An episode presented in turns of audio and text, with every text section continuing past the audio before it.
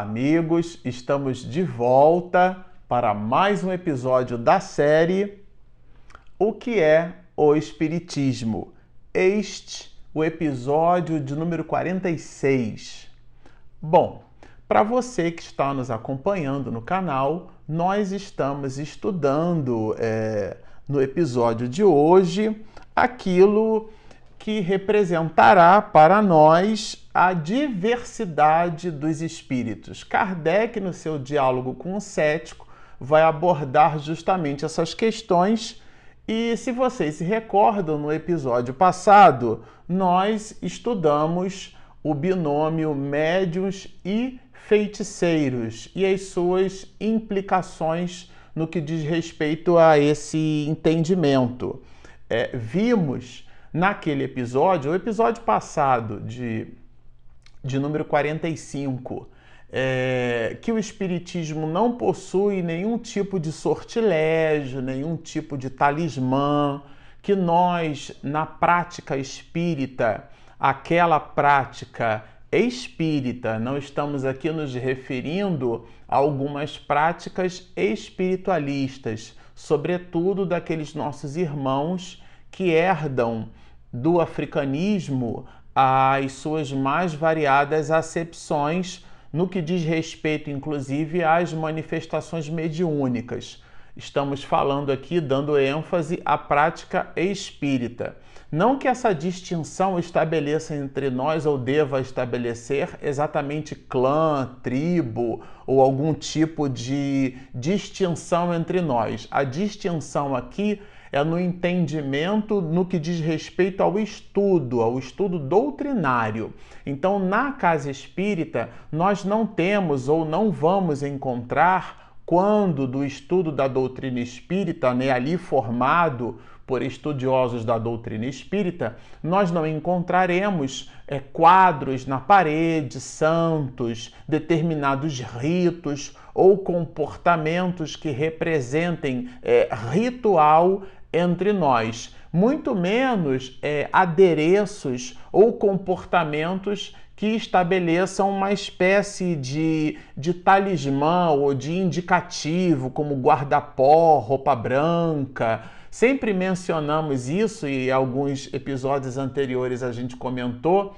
Na adolescência, alguns colegas meus interessados né, pelo espiritismo porque eu venho é, é, desde criança né, na casa espírita, frequentando o espiritismo, e na adolescência, alguns interessados, talvez mais por curiosidade, perguntavam assim: Ah, você é daquele centro de mesa branca? E a gente brincava e dizia: olha, vai depender da cor da toalha naquela semana. A toalha ficar suja e a gente, às vezes, a turma troca lá a toalha. Às vezes a toalha é azul, a toalha é amarela, também acontece da toalha ser branca. Então depende muito da cor da toalha naquela semana. Mas a gente entendia um pouco, muito embora aí a abstração feita a brincadeira, mas a gente entendia o teor da pergunta, porque algumas é, religiões espiritualistas, e Kardec faz bastante essa distinção quando ele abre o capítulo primeiro da primeira parte do livro dos médiuns, com uma enorme indagação a espíritos, ele estabelece para nós justamente a ideia de que antes de tornar alguém espírita, torne-o espiritualista, isto é, falo crer, pensar e sentir na sobrevivência da alma à disjunção molecular. E a esse respeito, muitas religiões se apresentam nessa abordagem é, espiritualista. Então, o católico é espiritualista porque ele acredita em algo depois da vida. O protestante, é, os adeptos né, da, da reforma protestante, do protesto de Martim Lutero, também acreditam na vida após a vida. O budismo também é espiritualista e o espiritismo também é espiritualista. E até num jogo de palavras, a gente costuma é, dizer assim: é, é, nem todo espiritualista é espírita, mas todo espírita é obrigatoriamente, por definição, igualmente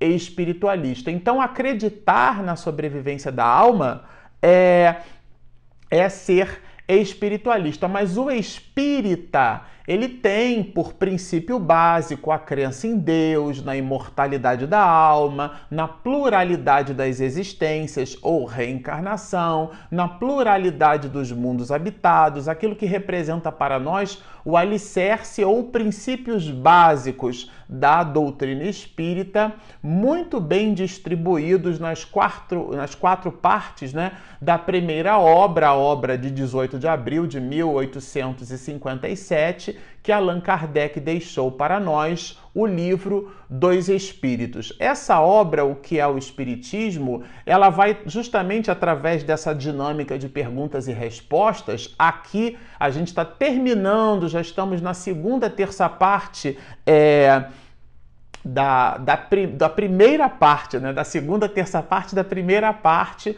da obra. Esse livro ele é dividido em três partes. Nós começamos pelo final, pelo pós-fácil, mas a gente já vai deixando a parte primeira e, e, Kardec tem a ideia nessa obra de sedimentar, de pôr mais luzes nesses princípios básicos da doutrina espírita. Então, as casas que abraçam e que adotam os princípios básicos da doutrina espírita são as instituições que não é, se utilizam de ritualística nas suas atividades. É, mas no episódio de hoje nós vamos estudar a diversidade dos espíritos. E já logo no início, aquele visitante que Kardec é, chamou aqui de cético, né? Ele, na sua pergunta, deixa a seguinte proposição. Parece-me que deixando o envoltório corporal, os espíritos se despojam das imperfeições inerentes à matéria então ele é, fazia uma linha de raciocínio, fazia aqui, aportava uma ideia de que quando nós morremos ou desencarnamos, para usar um vocábulo espírita, né? Nós encontraríamos no mundo espiritual o somatório de perfeições que pudéssemos abraçar.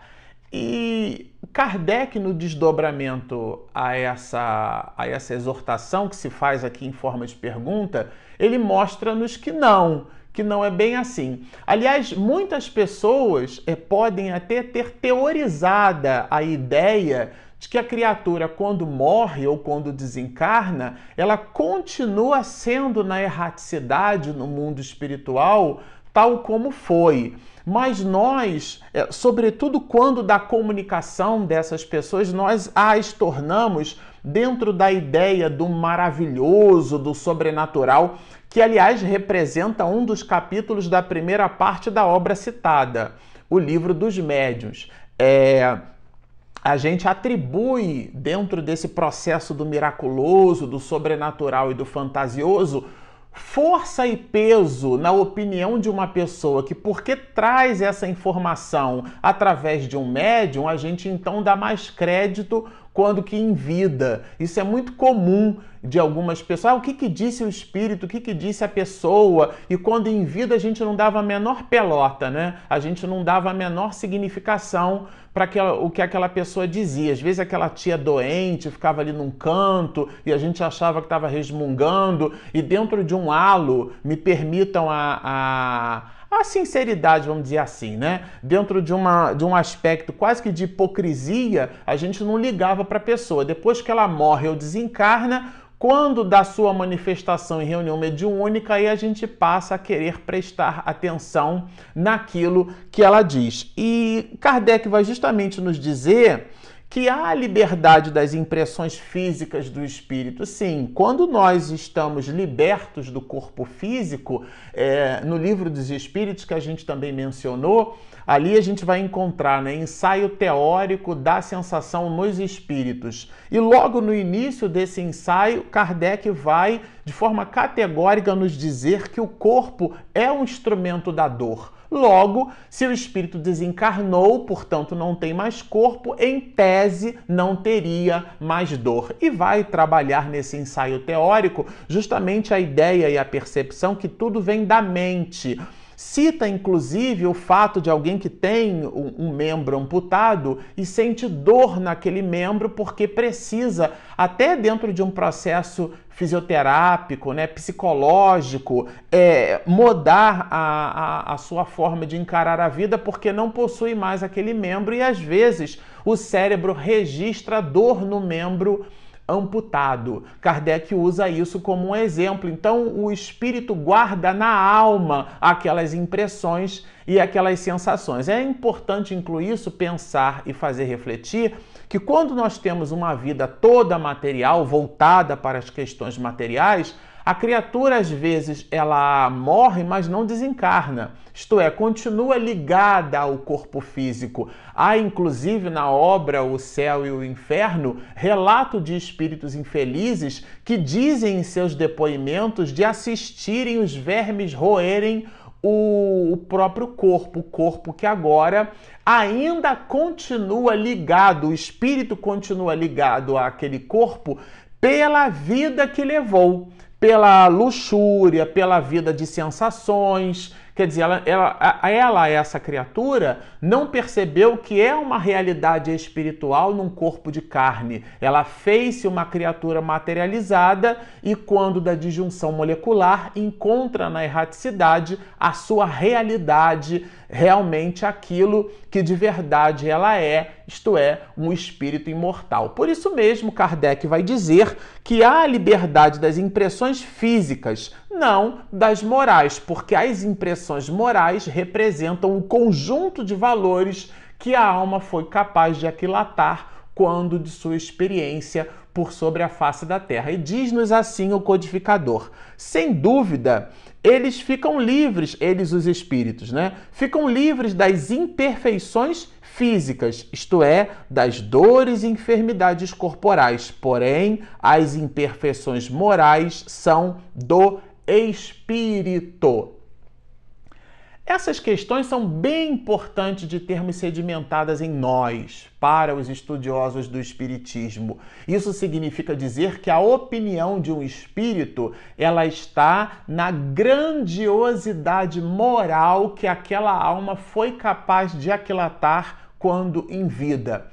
É verdade que na erraticidade as possibilidades do espírito se ampliam. Isso é bem verdade. É, a gente observa nas obras de André Luiz grandes relatos. Também é como um verdadeiro repórter do mundo espiritual, Manuel Filomeno de Miranda descortina para nós essas impressões. A sua a, a tríade de, de obras né, que recebe o nome na trilogia é, que Miranda dá é, em cima das transições planetárias, a, ele, ele estabelece para nós e faz nos pensar e refletir sobre que uma vida toda material leva para a erraticidade aquela materialidade dentro da espiritualidade. Parece uma dicotomia, né? Mas aqueles outros, aquelas criaturas que tiveram uma vida espiritual dentro daquele processo de tsunami que Miranda usa como um pano de fundo para des, é, é, desdobrar justamente os processos de transição planetária, quando a criatura teve uma vida espiritualizada, e alguns muitos relatos de Miranda são criaturas é, orando e pedindo a Deus que, que o ampare, essas criaturas eram então capazes de perceber o socorro espiritual à sua volta. O socorro espiritual existia, mas a miopia espiritual formada por uma vida toda materializada não dava à criatura condição de observar mais do que um palmo, metaforicamente falando, à frente de seu nariz, à frente de suas próprias possibilidades espirituais. Então a realidade moral da criatura é aquilo que Kardec fala, é aquilo que ela é capaz de observar. Há erro, portanto, em admitir que a morte atribua à alma valores que ela não foi capaz de conquistar em vida. Isso é muito importante a gente entender. E o codificador vai nos dizer assim: seria erro acreditar que os espíritos, deixando o corpo material, recebem logo a luz da verdade. Então, Kardec vai falar-nos, como desdobramento dessas reflexões, a necessidade da experiência pela observação, observar o depoimento dos espíritos observar que há espíritos felizes, a observar que há espíritos sábios, como os há muito ignorantes, que há espíritos venturosos, que a forma pela qual eles se expressam mostra ali, na, não vou dizer nem na entrelinha, mostra de fato e de direito, né? A elevação moral, pela forma de humildade como o espírito se coloca, o verbo que utiliza, o tom de delicadeza na sua mensagem. A gente tem percebido de quando em vez mensagens tramitando por WhatsApp é, sendo reportadas ao nosso querido médico dos pobres, ao nosso doutor Bezerra de Menezes, quando em vida e depois pela mediunidade bendita e segura e augusta do nosso Divaldo Pereira Franco, nunca trouxe para nós nenhuma informação de alarido, de cuidado é, e de desdobramentos que despertassem em nós muito mais o prejuízo pelo alarido do que propriamente a atenção que o cristão deve ter em cima de seu próprio comportamento. Isso faz nos perceber que esse cuidado deve estar presente nos nossos processos. É isso que Allan Kardec chamou de observação. Porque os há, diz-nos o codificador, espíritos nas mais diversas categorias. Aliás, esse visitante, esse cético, introduz agora uma nova pergunta, né? Faz justamente essas reflexões. Por que então existem espíritos nessas mais variadas ordens, nas mais variadas categorias? Né? Por que não fez Deus todos perfeitos? Quer dizer, por que, que nós, deixando o corpo de carne, o corpo físico, tão pesado para muitos de nós, né? A gente ali que fica às voltas com a balança, controlando o peso, controlando a saúde e o bem-estar para ter uma vida, né? Condigna. É, por que, que quando a gente deixa o corpo de, de carne, quando a gente é, rompe a barreira na imortalidade da alma em direção à nossa própria transcendência espiritual, por que, que nós não nos encontramos perfeitos? Esse homem, esse visitante, esse cético faz essa pergunta. É, e aí Kardec nos dá aqui o que me pareceu na leitura, eu li esse episódio aqui cinco vezes, é uma verdadeira aula que a gente quer resumir especificamente num, num, numa proposição que ele nos trouxe. Né? É o mesmo que perguntar porque todos os alunos de um colégio não estão cursando a aula de filosofia. Quer dizer, nós estamos nos mais variados graus de atividade, de percepção espiritual. Bom, o codificador ainda acrescenta algum outro elemento reflexivo. Seria erro acreditar que os espíritos, deixando o corpo material, recebem logo a luz da verdade. É, Kardec vai justamente na sua obra fazer-nos perceber dentro do entendimento da imortalidade da alma, que os espíritos que se manifestam são os homens que viveram na Terra. É, e esse entendimento traz-nos como desdobramento a percepção clara de que quando em vida entregamos ao mundo espiritual, no mundo espiritual e para ele, todos os valores que fomos capazes de aquilatar. Então, a luz que o Espírito revela, o seu conhecimento, a sua humildade, a sua perseverança, a sua tenacidade nos estudos, a sua compleição para a humildade, todas essas virtuosidades da alma são forjadas no dia a dia de um processo reencarnatório. Questão 132 do Livro dos Espíritos. Qual o objetivo da encarnação? Fazer com que o espírito chegue à perfeição é o primeiro braço dessa resposta. E o segundo braço, não menos importante, é dar ao homem a parte que lhe toca no processo da criação, qual seja impulsionar-se é, em direção a Deus, levando as outras criaturas que estão junto consigo. Então é alguém que estica a mão para o outro que vai adiante e a gente na retaguarda o, o tome como ponto de apoio, mas igualmente agora nós na dianteira estiquemos a mão para aquele que vai na retaguarda da, da nossa posição, encontre em nós o apoio necessário para o soerguimento. Quer dizer, esse é o processo da evolução. E a alma leva para o mundo espiritual tudo aquilo que ela foi capaz de amealhar, forjando-se dentro do exercício da vida. Então, é. Agora, o que esse visitante agora, esse cético, vai fazer? Eu falei, bom, já que é assim, já que os, os espíritos são os homens, né, são as almas dos homens que viveram na Terra, o que é que nós ganhamos com o diálogo com eles? Acho muito interessante. Esse aspecto eu achei muito interessante.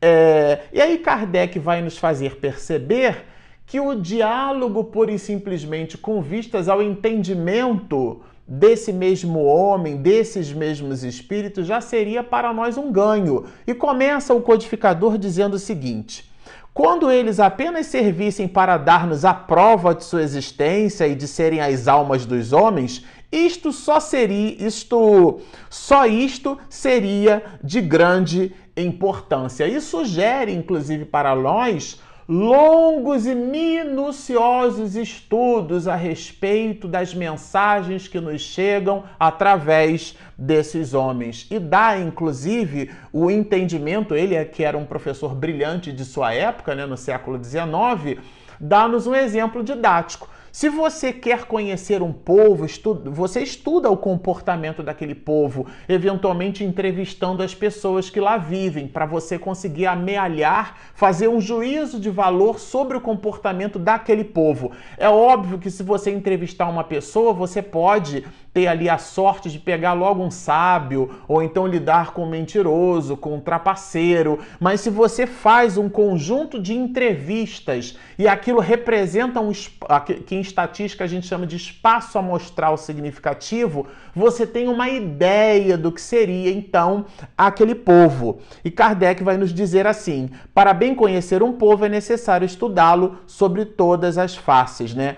E é justamente a comunicação com os espíritos que vai mostrar a face desse povo. Aqui nesse caso é um exemplo, né? Quer dizer, é, é a comunicação com os espíritos que vai nos fazer entender os espíritos, isto é, entender a nossa própria realidade. E o codificador então vai nos dizer assim: Quanto aos erros que se podem originar da divergência de opiniões entre os espíritos, eles desaparecem por si mesmos à medida que se aprende a distinguir os bons dos maus, os sábios dos ignorantes, os sinceros dos hipócritas. Absolutamente como se dá entre nós. Então, o bom senso repelirá as falsas doutrinas. Quer dizer, é, esse bom senso é essa acuidade nesse processo, nesse exame. Então, quando um espírito se manifesta, por exemplo, numa reunião mediúnica na casa espírita, não é porque aquilo vai dito por um processo medianímico que deve ser cegamente obedecido e apreendido por nós. Aquilo vai estudado, debatido. Não é porque o médium diz ter recebido essa ou aquela mensagem do mentor da casa, aquilo precisa ser analisado pela equipe mediúnica está aqui, muito bem colocado por Kardec. Não devemos obedecer cegamente a opinião dos espíritos. Essa reflexão é ainda uma consequência da ignorância do verdadeiro caráter do Espiritismo. Porque é, qual é o peso que teria a opinião de um espírito, já que aquela opinião pode ser verdadeira ou pode ser falsa, né?